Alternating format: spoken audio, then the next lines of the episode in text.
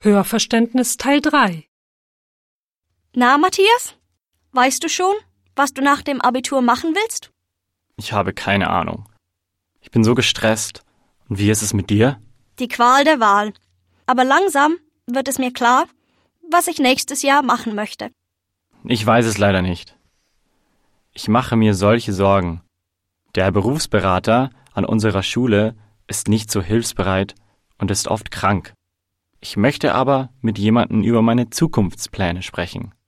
Ich muss zugeben, dass unsere Berufsberaterin sehr gut ist.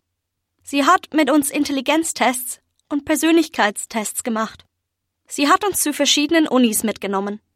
Wir haben auch am Computer kleine Projekte über verschiedene Berufe gemacht. Dabei haben wir gelernt, wie man einen Beruf recherchiert. Wir machen sowas gar nicht. Unser Berufsberater bringt uns in die Schulbücherei und sagt uns, wir sollten uns informieren. Fertig. Aber es gibt so viele Informationen im Internet und in den Büchern. Ich ersticke beinahe. Ich glaube, ich brauche persönliche Beratung. Hast du dich schon beim Schulleiter beschwert? Wir haben uns alle schon beschwert. Aber leider kann er nichts machen. Leider kann er keinen neuen Berufsberater einstellen.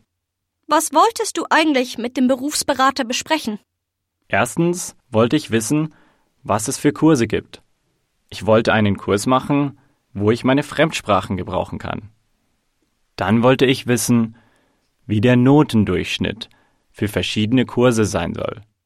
Dann wollte ich wissen, ob ich BAföG vom Staat bekomme. Ich weiß nicht, ob meine Eltern mich finanziell unterstützen können. Vielleicht könnte ich dir helfen. Ich weiß, welche Sites besonders gut sind.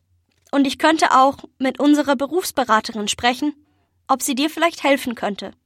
Sie ist ganz nett. Sie wird es bestimmt machen. Ich zeige dir auch die Informationen und Projekte, die ich habe. Das wäre aber toll. Mensch, du bist ein echter Freund. Wann fragst du sie? Ich gehe morgen während der großen Pause zu ihr. Ich erkläre ihr die Situation und sage ihr, dass wir Nachbarn sind. Ich sage dir morgen Nachmittag Bescheid.